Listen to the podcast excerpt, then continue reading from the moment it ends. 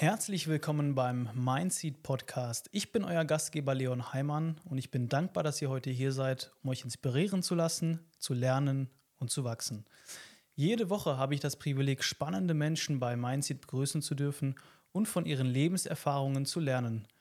Heute ist es mir eine ganz besondere Ehre, Laszlo begrüßen zu dürfen. Laszlo, schön, dass du da bist. Danke dir für die Einladung, mein Lieber. sehr, sehr gerne. Laszlo ist äh, Jurastudent aus München und da können wir mal direkt einsteigen. Wie sind denn aktuell deine Noten, Laszlo? Meine Noten, das ist immer so das Thema, was man als Jurastudent so ein bisschen meidet ganz gerne. Ja, das war so die typische Frage das eigentlich. Das ist so die typische Anfang, ne? Frage ja. und es ist natürlich auch das, worauf es ankommt. So letztendlich misst du dich mhm. an deinem Staatsexamen beziehungsweise dein ganzes Leben misst sich eigentlich an den Noten, die du im Staatsexamen schreibst. Und die Noten während dem Studium sind eigentlich gar nicht so wichtig. Du hast ja ganz am Ende des Studiums dann zwei Wochen Klausuren, das sogenannte Staatsexamen. Und die Noten, die du da schreibst, die entscheiden eigentlich über dein ganzes Leben, zumindest in, in der karrieretechnischen Hinsicht.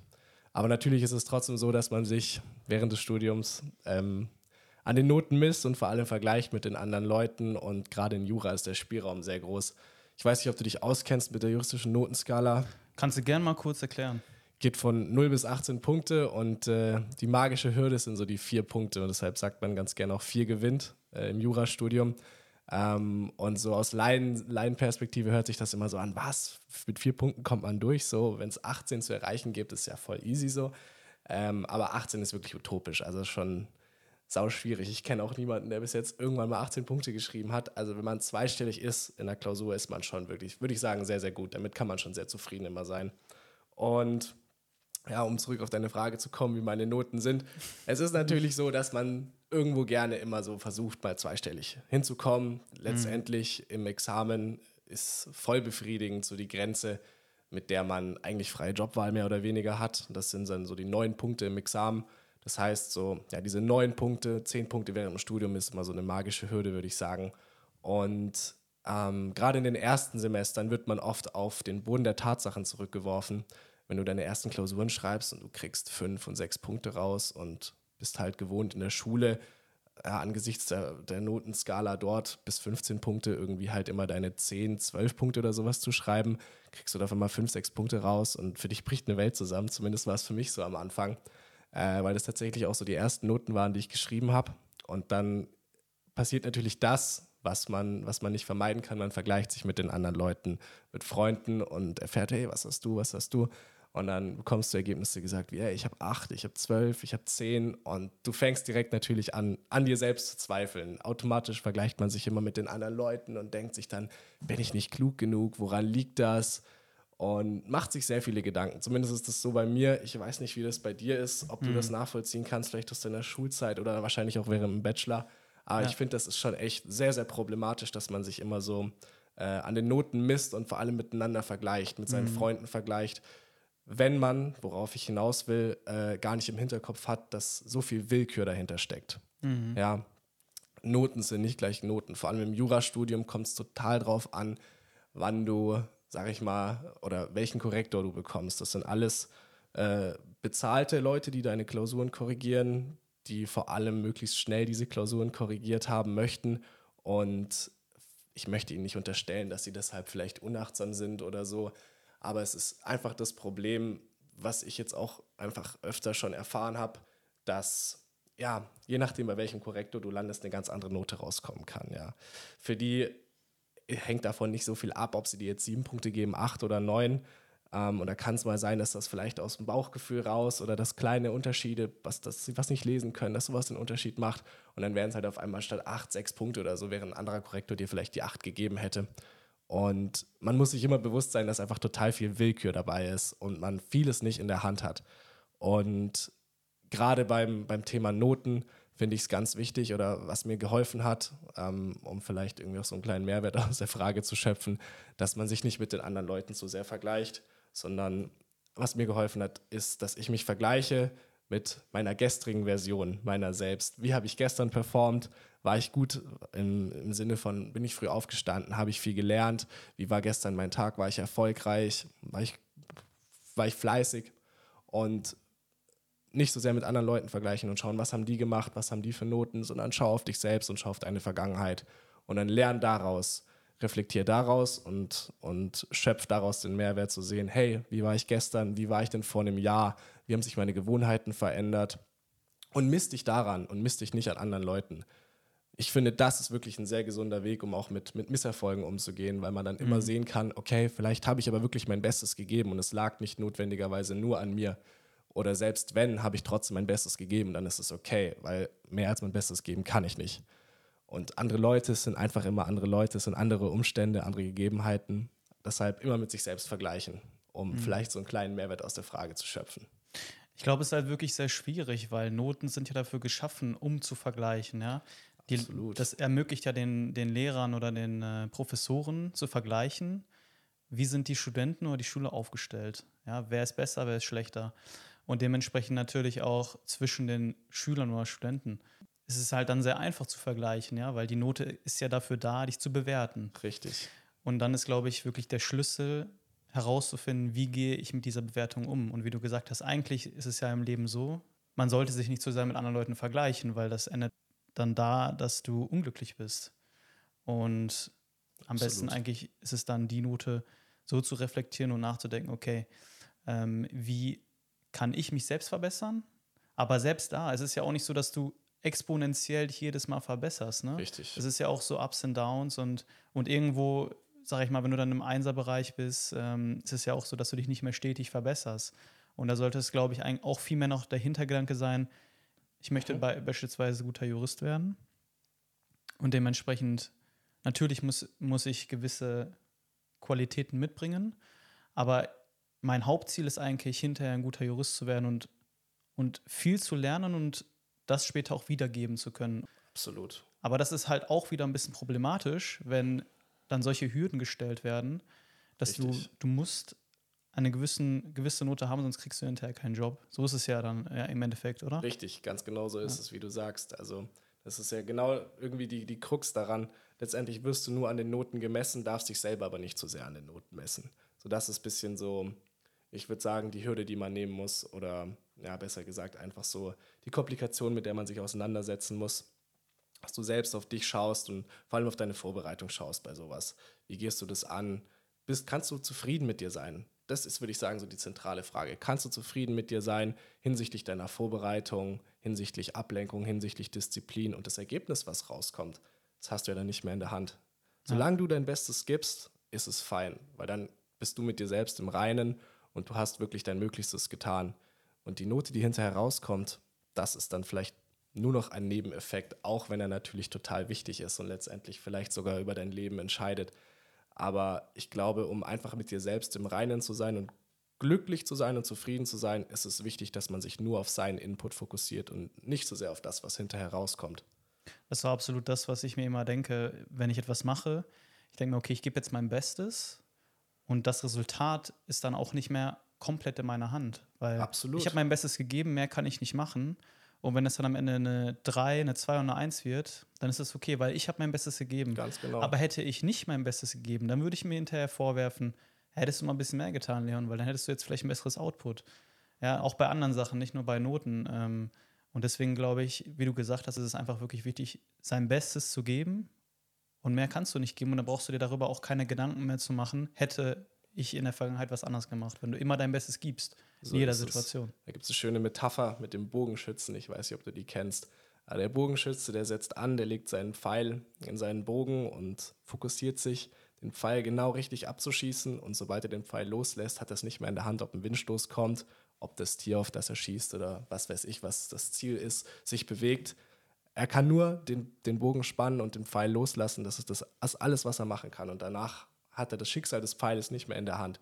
Und ich finde, das ist eine ganz gute Metapher, die man so aufs, aufs Leben allgemein oder ganz besonders auf, auf Studien oder Schulleistungen beziehen kann. Und um das vielleicht ein bisschen fortzuführen und das Einzige, was er da noch machen kann, ist bei dem nächsten Pfeil nochmal neu zu justieren Absolut. und zu versuchen, dann besser zu treffen. Und daraus zu lernen im besten Fall. Genau, und genau. dann wieder sein Bestes zu geben. Danach lässt er wieder den Pfeil los und dann kann er wieder neu justieren. Ja, das ist auch wieder die, wirklich dieses ständige sich versuchen aus seinen Fehlern zu lernen, aus der Vergangenheit zu lernen So und einfach es. in Zukunft die Sachen versuchen besser zu machen, aber auch nur so gut man kann. Absolut. Aber jetzt aktuell ist äh, Semesterferien, kann es sein? Äh, Habe ich leider nicht mehr. Ich stecke du in, nicht ich stecke in der Examensvorbereitung jetzt und das heißt für mich jetzt durchgehend noch ein gutes Jahr lernen und nächstes Jahr im Herbst möchte ich dann das Examen schreiben, stand jetzt. Und das heißt, Semesterferien kann ich mir jetzt leider nicht mehr leisten. Aber die Okay. habe ich auch in den ersten Semestern ausgiebig ausgelebt. Ja, okay, sehr gut. Du warst jetzt ja auch letztens äh, vor ein, zwei Wochen auf dem Festival, ne? Richtig. Wie hieß das nochmal? Isle of Summer hieß das. Isle of Summer. Das hast du ja leider nicht geschafft zu kommen. Ja. Hast du was verpasst, mein Lieber. Wie war das? Ach, es war stark. Also ich genieße die Menschen immer bei solchen, bei solchen mal, so House- und Techno-Festivals im Vergleich zu ja, Hip-Hop-Festivals zum Beispiel, wo ich jetzt auch letztes Wochenende auf einem war. Das Rollout? Rolling Loud. Ja. Rolling Loud. Da habe ich gehört, genau. gab es ja ein paar Eskalationen. Richtig, ne? da gab es ein paar Eskalationen, Leute mit Steinen geschmissen und sowas. Ich habe es Ja. selber nicht mitbekommen, aber das ist echt ziem- ziemlich drunter und drüber gegangen. Gleich am ersten Tag wurden irgendwie neun Securities dadurch verletzt.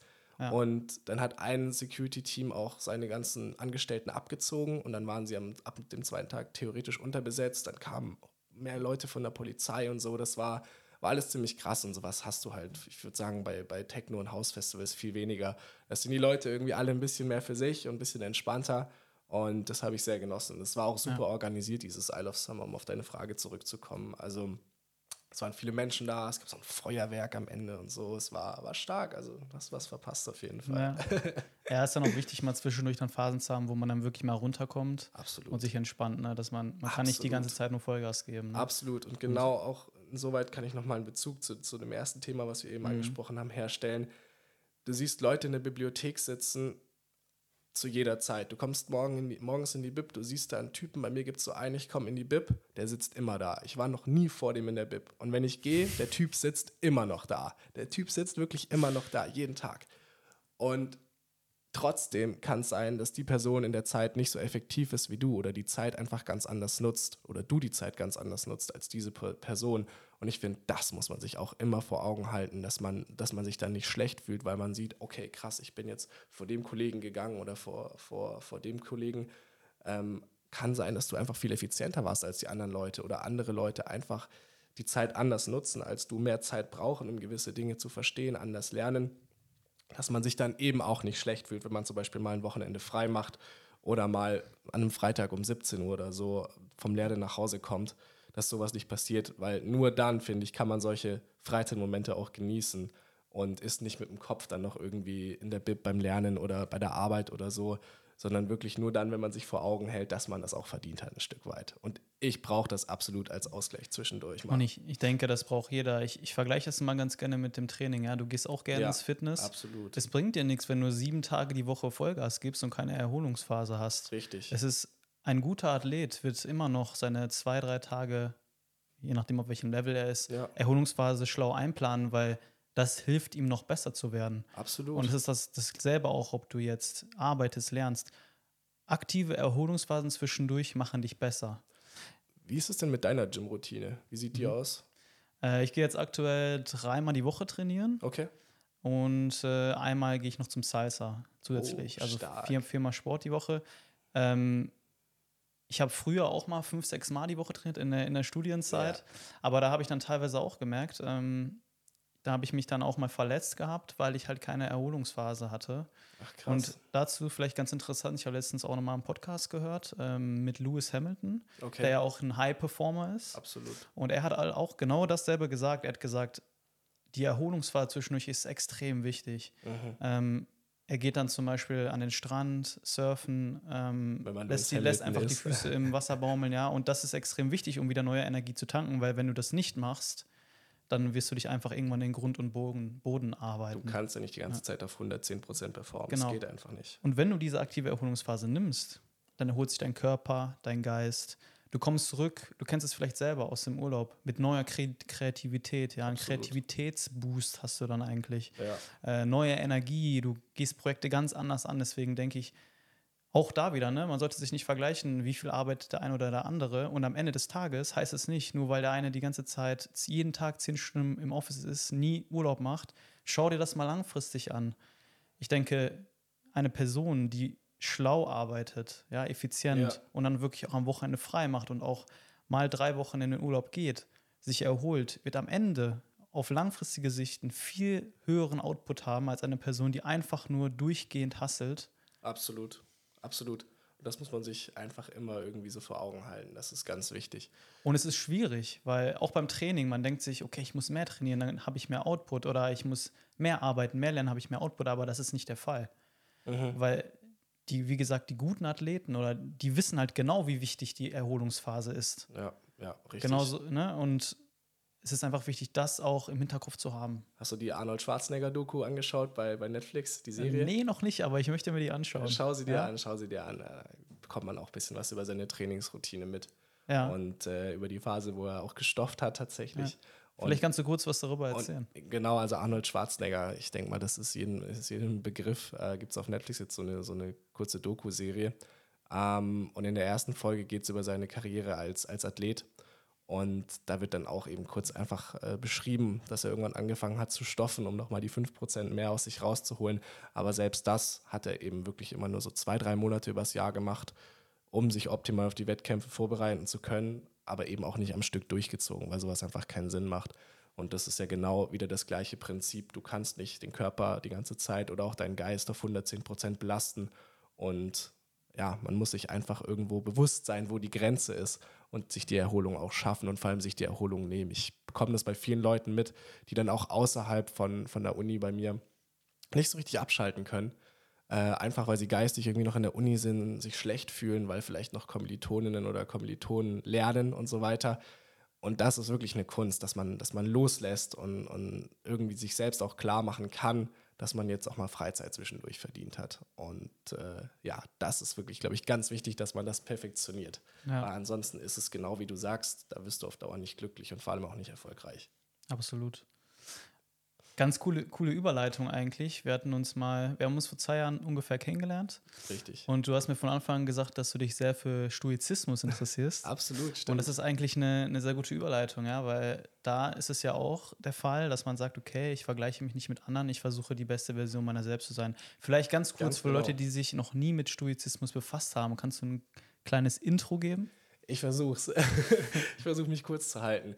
Äh, also genau wie du gesagt hast, der Stoizismus ist, ähm, wenn man so will, eine Philosophie, die sich mit ähm, dem Lebensweg oder mit dem richtigen Leben äh, auseinandersetzt. Das übergeordnete Ziel Stoi des Stoizismus ist Eudämonie, beziehungsweise ein erfülltes, glückliches Leben, glückseliges Leben. Und äh, der Stoizismus beschreibt eben eine ganz eigene Art, wie man zu so einem glücklichen Leben kommt ähm, ist gegründet auf Zenon äh, von Elea. Das hast du ja vorhin auch schon, ne, als wir noch unter vier Augen Ja. gesprochen haben, kurz erwähnt.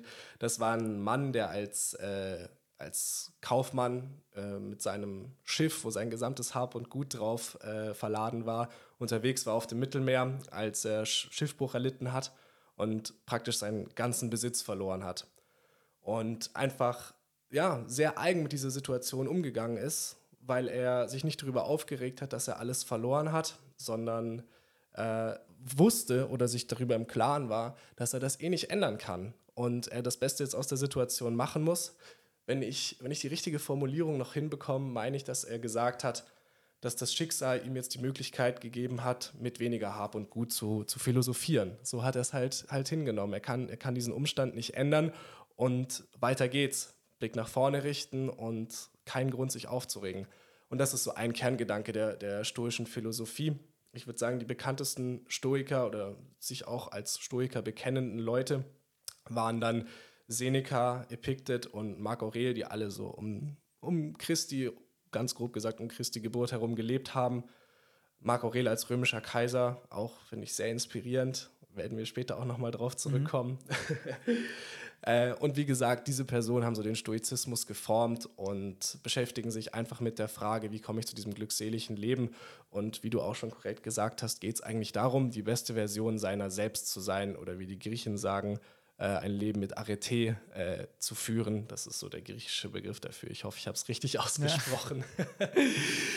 die beste Version seiner selbst zu sein. Und ähm, deshalb finde ich diese Philosophie auch so spannend, weil es eine total alltagstaugliche Philosophie ist, beziehungsweise ein alltagstauglicher Lebensweg, man kann sich die ganze Zeit drauf zurückbesinnen und die ganze Zeit drauf, drauf, drauf zurückkommen und in seinem tatsächlichen Tun anwenden, einfach das Beste aus jeder Situation zu machen, stets die beste Version seiner selbst zu sein.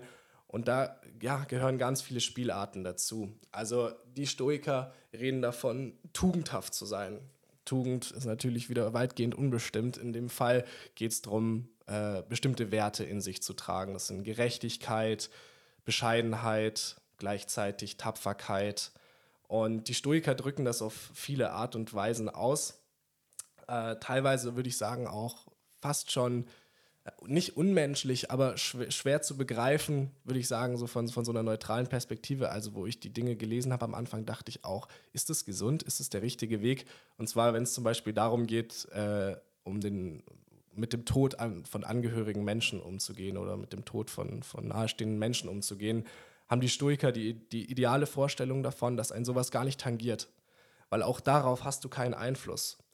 Und ähm, Marc Aurel schreibt in seinem Buch, wenn dein Neugeborenes stirbt, wenn dein Kind stirbt, wenn deine Mutter stirbt, wenn alle um dich herum sterben, dann hast du immer noch dich selbst und du kannst es nicht ändern. Du musst damit klarkommen. Sei darauf vorbereitet. Irgendwann wird es passieren, dass die Menschen um dich herum sterben. Daher kommt auch das bekannte Memento Mori. Gedenke, dass mhm. du sterblich bist. Denke auch selbst daran, dass du irgendwann stirbst.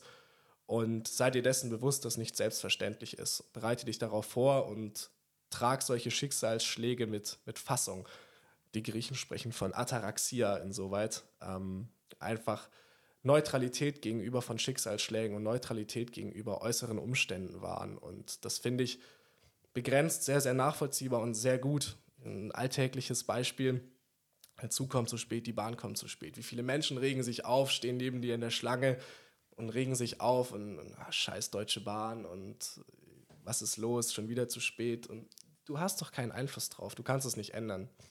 Und wenn man in solchen Situationen versucht, ähm, sowas nicht so, so sehr an sich ranzulassen, sich von sowas nicht so sehr tangieren zu lassen, ist es auf Dauer wirklich erfüllend, muss ich sagen. Wenn du einfach morgens schon reingehst in den Alltag und weißt, dir werden heute blöde Sachen passieren, es kann sein, dass dein Bus zu spät kommt, es kann sein, dass du mit unangenehmen Menschen zusammenkommst, nur dich darauf vorbereitest und einfach einen kühlen Kopf bewahrst. In dem Moment, wenn es dann passiert, das ist erfüllend und darum geht es im Stoizismus, jederzeit die beste Version seiner selbst zu sein. Und insofern finde ich es einfach sehr, sehr inspirierend und ich glaube, dass, dass da sehr viel Wahres dahinter steckt und das auf jeden Fall ein Weg ist, ein, ein glückseliges Leben zu führen. Mhm. Ist halt auch ein zeitloses Mindset. Ne? Ich hatte gestern Absolut. auch noch mal ein bisschen was dazu gelesen und in Griechenland wurde das sogar dann eine Zeitweise dann auch in die Schule eingeführt, ins, ja, also es wurde dann auch gelehrt. Okay, wow. Und ich finde, das, das ist halt auch etwas, was zum Beispiel in Deutschland ähm, es gibt jetzt nicht so ein Fach, das heißt Leben. Das stimmt. Und da lernst du vielleicht ein paar Werte, die dir helfen werden im Leben. Das musst du dir im Endeffekt selber aneignen. Oder es gibt, es gibt Philosophie, aber das musst du teilweise auch wählen. Ja. ja? Vielleicht in Ethik am ehesten wird man vielleicht Hatten wir zum Beispiel nicht in der, in der Schule, muss ich sagen. Ja, ich glaube, das ist auch ein Wahlfach, oder? Also bei mir ja, gab es das nur, genau. wenn du halt keine, keine Religionszugehörigkeit hattest. Aber ich finde auch zeitlos und sind eigentlich Werte, mit denen sich jeder fast jeden Tag beschäftigt, auch unbewusst. Absolut. Ja, ich habe ich hab mich auch, muss ich sagen, als ich vor ein paar Jahren habe ich auch neben einer Bahnhaltestelle ähm, gewohnt und ich war von der Bahn abhängig. Und dann kamen die teilweise nicht oder zu spät oder und dann habe ich mich aufgeregt. Dann habe ich noch Leute angerufen und, und denen gesagt, wie ich mich darüber aufrege. Ja, also ja. eigentlich total toxisch. Ja, ja. Und bis ich dann irgendwann auch gemerkt habe, hey, hey, du hast am Tag eine bestimmte Anzahl an Energie zur Verfügung. Und du musst diese Weise, du musst diese Weise einsetzen. Und du entscheidest, wofür du die einsetzt. Und wenn du dich unnötig aufregst, Energie einfach rauslässt, oder mhm. wenn du unkontrolliert auf Social Media scrollst, oder wenn du mit Leuten streitest, ja, negative Energie kultivierst, dann wirst du diese Energie sehr schnell los, kein Problem aber dann hast du danach auch keine Energie mehr. Das ist auch ein weiterer guter Aspekt, den man hinzuziehen kann, genau. Dass es auch darum geht, irgendwie Energie zu wahren, absolut. Ich meine, das kennt wahrscheinlich auch jeder, dass man sich nach so einem Streit einfach total leer fühlt oder wenn man dann so wutentbrannt sich über die Bahn aufregt. Ich kenne das auch. Und dann verschickt man irgendwie so Sprachmemos an Kumpels oder so, da diskutiert drum, was ist die Deutsche Bahn für ein Verein ja. und so weiter. ja, da, man verliert sich einfach ja. total. E-, Epictet hat in, in dem Zusammenhang, also auch einer der Stoiker, hat, hat gesagt, wenn wir in unseren Handlungen äh, uns boshaft verhalten, wütend sind, verlieren wir dann nicht unser menschliches Dasein und werden zu wilden Tieren, weil nach den Stoikern oder ja, nach Epiktet ist, ist der zentrale Unterschied zwischen Mensch und Tier, dass der Mensch rational ist und dass der Mensch mit Vernunft handeln kann. Und in solchen Momenten, wo wir unsere, ja, unsere Fassung verlieren, wo wir uns aufregen und emotional handeln, sagt Epiktet eben, werden wir zu wilden Tieren und verlieren unsere Menschlichkeit tatsächlich. Ich finde, das ein total spannender Gedanken. Das ist natürlich selber spitzt formuliert, aber ich finde, es ist auf jeden Fall was dran, dass es vielleicht auch ein Stück weit menschlich ist, rational zu sein, vernünftig zu bleiben und sich nicht von solchen, von solchen Emotionen zu sehr äh, verleiten zu lassen. Stichwort Apatheia, auch nochmal so ein griechischer Begriff, mhm. äh, um das hier ein bisschen zu überfluten damit. Ähm, aber genau darum geht es, nicht zu viel Emotionen zuzulassen.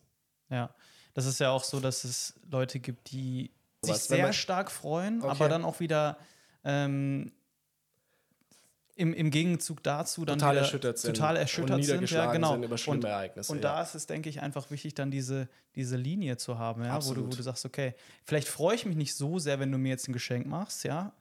Und, aber ich bleibe immer auf meinem Energielevel, weil das ist besser für mich, als wenn ich immer diese krassen äh, Auswüchse habe in beide Richtungen. Das ist ein sehr gutes Stichwort und ja. ich habe da total meine Schwierigkeiten mit, genau mit dem Thema. Ja. Vielleicht kannst du gleich nochmal deine Meinung ein bisschen ausführlicher schildern, ja. weil so wie die, wie die Griechen das lehren mit Apatheia, Leidenschaftslosigkeit bedeutet, dass du dich eben auch nicht zu so sehr freuen sollst über, ja, über Umstände, auf die du kein, keine Einwirkung hast. Also sag, äußere Geschenke mhm. oder so weit oder, oder, oder, ja, ich weiß nicht, äußere Umstände, die dir persönlich gut tun, über die sollst du dich nicht zu sehr freuen.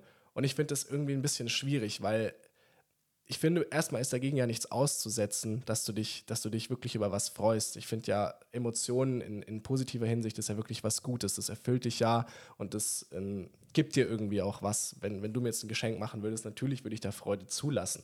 Und insofern finde ich es total schwierig, so wie du sagst, so eine, so eine Linie zu fahren. Ich, ich sehe diesen Aspekt, dass man wenn man sich zu sehr in die eine Richtung emotional verleiten lässt, vielleicht auch zu sehr in die andere Richtung emotional abrutscht und sich dann zu sehr an negativen Ereignissen irgendwie festklammert. Ähm, aber ich finde es total schwierig, so seine Emotionen in positiver Hinsicht zurückzuhalten. Und ich finde, sowas wird ganz oft auch dann direkt mit ähm, Pessimismus assoziiert. Absolut. Ich habe auch manchmal das Gefühl, Leute erwarten, dass du wirklich immer glücklich bist, die ganze Zeit nur lächelst, extrem, ja. dieses, dieses extrem positiv bist, ja. Und äh, ich habe auch schon öfter tatsächlich diesen Gedanken, ähm, oder mir haben öfter Leute gesagt, Leon, du bist, ich bin ein relativ ruhiger Charakter, meine ich mal. Ja. Und dann haben mich Leute gefragt, Leon, ist alles okay, du bist so ruhig. Und, und das habe ich wirklich öfter gehört und ich habe okay. dann immer geantwortet, mir geht es wirklich sehr gut, ich bin gerade einfach im Reinen mit mir selber und ich Super. genieße gerade einfach das Umfeld oder ja, wir waren zum Beispiel in Paris mit der Familie und da ist es ja sowieso, du bist dann wirklich die ganze Zeit mit der Familie zusammen, man unterhält sich die ganze Zeit. Mhm. Und manchmal bin ich dann einfach so, ich laufe durch die Straßen, die Architektur ist wunderschön, ich genieße gerade einfach diesen Moment. Ja. Und bin dann einfach gerade im Reine mit mir selbst. Und dann wird diese Stille als was direkt Negatives als, als was Negatives assoziiert, aber dann versuche ich auch immer zu erklären, nee, mir geht es wirklich sehr gut. Ich bin gerade einfach im Reinen mit mir selbst. Und das wird aber nicht immer verstanden, weil irgendwo, es gibt jetzt auch mittlerweile auf, auf Instagram und so immer wieder diese ganzen Zitate, ja, du musst äh, immer positiv sein, immer glücklich sein, so ungefähr, ja. ja. Und finde ich nicht. Ja, Fair. Ist, ich bin voll bei dir. Ich, ich bin voll ich meine, bei dir. Und nur weil du ruhig bist, heißt es ja nicht, dass du gerade nicht zufrieden bist. Du kannst sowieso nicht die ganze Zeit zufrieden sein. Ey, das Marc, Leben, Marc das, Aurel wäre stolz auf dich, ohne Scheiß. das Leben ist ja Ups and Downs, ja. Und, Absolut. Und es ist nie Steady State, es ist auch nie nur exponentiell. Vielleicht auch wenn du zum Beispiel was erreichen möchtest, ja, sagen wir mal in deinem Jurastudium, um mal darauf zurückzukommen. Du wirst auch nicht Steady State exponentiell nach oben gehen. Du wirst immer Ups und Downs haben, ja. Und so ist das, das gesamte Leben. Dann es passieren schlechte Sachen, es passieren gute Sachen, aber das passiert jedem. Und der Key ist eigentlich gut damit umzugehen und zu versuchen, in diesem Steady State zu bleiben, damit dich das auch nicht so sehr aus der Bahn wirft. Ja, ja. absolut. Aber ich möchte jetzt trotzdem nochmal darauf zurückkommen. Wenn, wenn dir was Positives passiert, ja, auf das du keinen Einfluss hast, wirklich mal angenommen, Geschenk des Himmels mäßig. I don't know, mir fällt jetzt kein passendes Beispiel ein. Du wirst jetzt wahrscheinlich nicht jeden Tag ein Lotto gewinnen, aber ja. sowas in die Richtung. Ja. Bremst du dann bewusst deine Emotionen oder kommen einfach von sich aus da nicht so viele? Ich weiß nicht, wie du das siehst, aber ich finde, im Alltag, ich weiß ja auch ungefähr, was auf mich zukommt. Und solche Sachen passieren ja wirklich sehr, sehr selten. Absolut. Das heißt, ich rechne irgendwie auch schon mit den Sachen, die passieren. Ähm, Mhm. Beispielsweise, um nochmal auf unser erstes Thema zurückzukommen, ich, ich erwarte eine Note heute. Ich sage mir zum Beispiel von vornherein, ich habe mein Bestes gegeben. Ich denke, ich bekomme vielleicht, vielleicht eine 2. Aber ich rechne damit, dass ich auch vielleicht eine, eine 4 oder eine 5 bekomme oder vielleicht sogar eine 1. Negatives Und dies- Visualisieren, das und ist dieses- ganz wichtig. Ja. Manchmal frage ich, und da, da nochmal vielleicht eine Frage an dich. Ähm, ich bin tatsächlich jemand, der absolut auch negativ visualisiert. Ich bin so, dass ich sage, ich gebe mein Bestes und deswegen glaube ich an das, was ich, ich glaube, ich kann das. Aber trotzdem sage ich mir, aber es kann auch passieren, dass es halt schief geht. Richtig. Und dadurch halte ich mich selber immer so ein bisschen auf dem Boden, muss ich das sagen. ist gut. Ja, Ich frage mich aber, ob das immer der richtige Weg ist, zu denken, weil manchmal ist es dann auch schon so ein bisschen negativ denken, habe ich dann das Gefühl. irgend, es ist so ein Punkt, wo das Ganze irgendwie so ein, so ein, so, ein, so ein Pessimismus überwächst, finde ich. Ne? Das ist so ein Kipppunkt. Das ist ganz schwierig. Ich kenne das selber auch. Ähm, ein Stück weit negativ zu visualisieren, nicht vom Besten auszugehen, ganz im Gegenteil, sondern eigentlich eher vom Schlechten auszugehen, dass man am Ende nur positiv überrascht werden kann. Ähm, aber trotzdem irgendwie die Balance zu halten, äh, nicht wirklich pessimistisch zu wirken im Sinne von schwarzmalerisch, dass du, dass du darauf hinwirkst, dass alles schief geht oder so. Das ist ja überhaupt nicht Sinn der Sache. Und das ist schwierig. Aber das ist genauso, wie du gesagt hast. Man muss, man muss äh, trotzdem an sich selbst glauben, man muss irgendwie den Glauben daran haben, dass das, was man gemacht hat, gut wird. Und gleichzeitig darf man sich erwarten. Und das ist total schwierig. Ich glaube, es ist immer wichtig, wie wir gesagt haben, ja, das Beste geben, nicht, nicht zu viel erwarten und zu wissen, ey, es ist nicht alles in meiner Hand und das ist auch okay so. Ja, Denn so funktioniert's. Und dann schaust du einfach, was rauskommt. Und im Endeffekt dann hast du ja schon mit allem gerechnet und dann reagierst du auch nicht mehr so extrem, ja. so ist es. Und ich glaube, das ist eigentlich ein ganz guter Ansatz. Aber wenn dann ein positives Ergebnis kommst, freust du dich ja dich theoretisch trotzdem. umso mehr. Das stimmt. Ja, absolut. Das widerspricht aber dann auch wieder deiner geraden Linie. Nein, aber dagegen Ja. ist ja nichts auszusetzen. Genau, das Ja. ist ja mein Punkt. Ja. Ich finde, positive Emotionen sind ja absolut was Gutes. Die sollte man auch zulassen. Also, meiner Meinung nach. So, Absolut. Am Ende des Podcasts frage ich immer dieselben vier Fragen. alles klar. Erste Frage. Gibt es eine Ressource, sprich Buch, Film, Channel, YouTube-Channel, was auch immer, Mhm. die dich besonders beeindruckt hat und wo du denkst, dass andere davon auch profitieren könnten? Absolut. Da würde ich gerne das, das Buch tatsächlich von Marc Aurel äh, nennen, die Selbstbetrachtungen von ihm. Wenn man es ganz korrekt ausdrücken möchte, ist es nicht ein Buch von ihm. Er selber hat einfach Tagebucheinträge geschrieben äh, und kleine Bücher, die wurden einfach zusammengesammelt als dieses Werk, seine Selbstbetrachtungen. Und ähm, ich weiß nicht, ob du schon mal reingeschaut hast. Hab mal reingelesen, Ja? ja, ja. okay, alles klar. Ich glaube, es ist auch ziemlich bekannt, dieses Buch. Ähm, Was mich total begeistert hat, ist einfach, wie du vorhin auch zutreffend gesagt hast, alles, äh, alles am Stoizismus, einfach dieses Zeitlose dahinter. Marc Aurel war Kaiser ich glaub, 160 nach Christus. Das Buch ist also fast schon 2000 Jahre alt, wenn man so will. Und es ist Wahnsinn. trotzdem unfassbar aktuell, was alles drinsteht. Und es beschäftigt sich einfach mit dem, worüber wir heute auch zum großen Teil gesprochen haben. Selbstbeherrschung, Disziplin, äh, der Weg zum glücklichen Leben, äh, Leidenschaftslosigkeit. Und das kann ich wirklich jedem empfehlen, dieses Buch mal zu lesen. Das ist auch nicht so dick. Es sind im, immer auch nur kurze, äh, kurze Geschichten, beziehungsweise nicht mehr Geschichten, sondern kurze Gedanken, eben weil es diesen Tagebuchcharakter eigentlich hat. Ähm, und eignet sich deshalb auch super, zum Beispiel als Klolektüre oder auf dem Weg in die, U in die Arbeit in der U-Bahn oder so. Du kannst einfach immer so ein, zwei Seiten lesen und hast immer so ein paar kleine Gedanken. Äh, das Ganze hängt nicht so sehr miteinander, ähm, sondern es sind, wie gesagt, immer so kleine Gedanken und ich finde es äh, find's total anregend. Danke für den Tipp. Sehr gerne. Zweite Frage. Wie ist deine Definition von Erfolg und wie stellst du sicher, dass du dieses Ziel erreichst? Im Wesentlichen ist meine Definition von Erfolg so, dass du tatsächlich dann Erfolg hast, wenn du dein Allerbestes gegeben hast und alles getan hast, dass dein Input zum, zum Output wird. Und im besten Fall passiert es dann natürlich auch. Und nicht nur auf die Arbeit gesehen, sondern auch aufs Leben allgemein, Absolut. was Beziehungen angeht, mit Freunden, dass man wirklich immer versucht, sein Bestes Mögliches zu geben. Absolut. Ne? In Ja. der Kommunikation, In jeder Hinsicht. in jeder Hinsicht. In jeder Ja. Hinsicht. Ja. Finde find ich mega. Dritte Frage.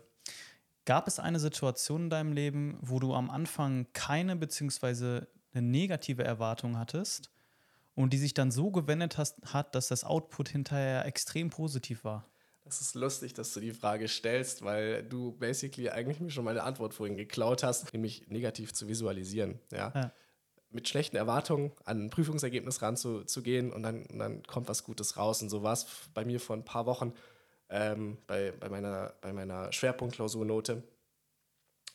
Das, ja, wann habe ich die geschrieben, die, die Klausur? Das war Anfang des Jahres, also es liegt schon lange zurück. Und da stand jetzt eben das Ergebnis an. Und ich habe mir schon Tage davor ausgemalt, dass ich total schlecht sein werde. Meine Kumpels haben mich auch schon so ein bisschen ausgelacht, so deshalb, weil ich das denen auch immer so gepredigt habe. So, ey, fünf Punkte abholen. Und am Ende waren es dann zum Glück äh, was zweistellige Punktzahl so. Und ja. ähm, dann ist man einfach umso erfüllter und äh, ja, holt, holt das Maximale aus so einer Situation raus.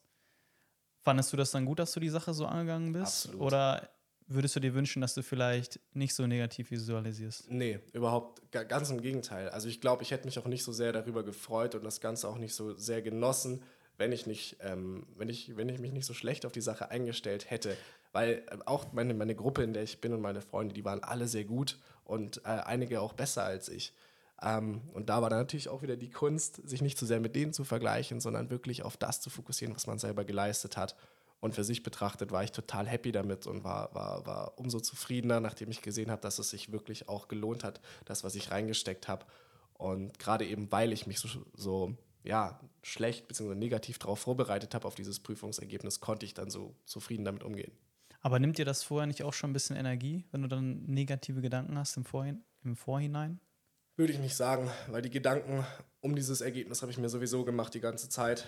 Und anstatt zu bibbern und drauf zu hoffen, bitte acht, neun Punkte, mhm. so, ich will diese Grenze haben, habe ich mir einfach gesagt, okay, du wirst eine scheiß Note bekommen. So, also wirklich, okay. so habe ich gesagt, du wirst wirklich eine scheiß Note bekommen. So, die, für dich wird vielleicht nochmal eine Welt zusammenbrechen, du musst es halt mit Fassung tragen. So.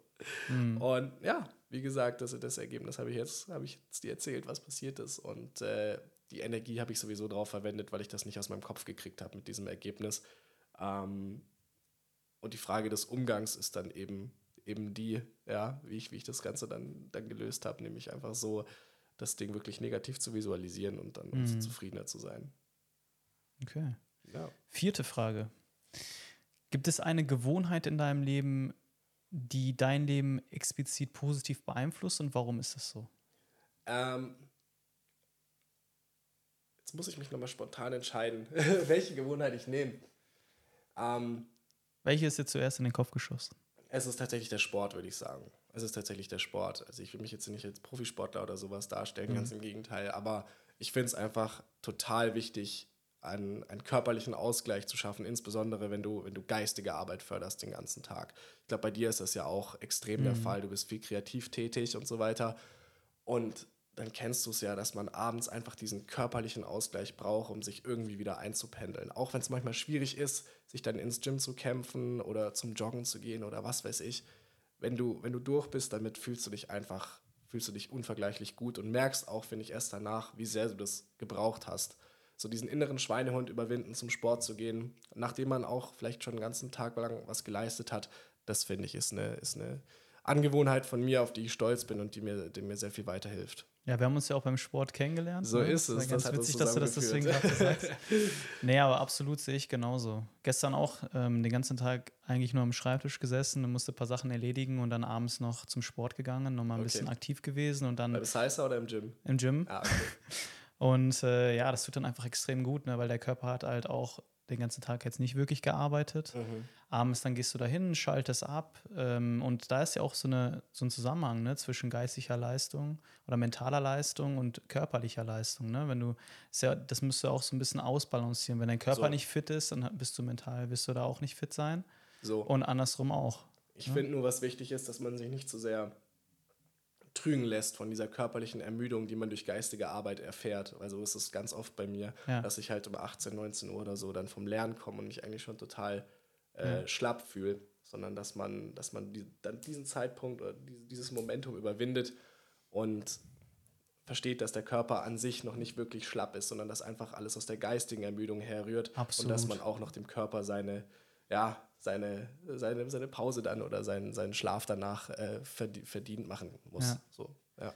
Ich habe auch mit einigen äh, Leuten von der Arbeit mal gesprochen. Viele gehen arbeiten, fühlen sich danach extrem erschöpft und gehen dann auf die Couch, weil sie sich so erschöpft Richtig. fühlen. Und ich habe auch letztens mal einen sehr interessanten Podcast gehört und da haben die auch gesagt, im Endeffekt, du fühlst dich so erschöpft, weil dein Körper den ganzen Tag nur gesessen hat und nichts gemacht hat. Ja, da hat keine Bewegung stattgefunden. Mhm. Du bist mental erschöpft, aber du bist nicht körperlich erschöpft. Genau. Wie soll der Körper erschöpft sein, wenn du den ganzen Tag gesessen hast in irgendwelchen Meetings? Richtig, der ist einfach so ein bisschen auf Standby-Modus wahrscheinlich. Genau, und den dann nochmal zu aktivieren, dann, und wie du auch gesagt hast, danach fühlt man sich einfach viel, viel fitter als Safe. vorher. Safe. Ja, und ich denke auch, da bin ich 100% bei dir. Stark. Das ist, das ist eine, eine starke Routine, das ist ein Key. Absolut, ja. absolut. Das ein Basic. Vielleicht, vielleicht muss ich das auch mal mit Salsa noch ergänzen. ja, sehr gerne. Ja, komm mal vorbei. Ja, das mache ja. ich, das ist doch ein Plan. Ja. Cool, Aslo. Mega cool, dass du da warst. Geile Session. Mein Lieber, vielen Dank für die Einladung. Hat mich sehr gefreut. Sehr gerne. Bis bald. Bis bald.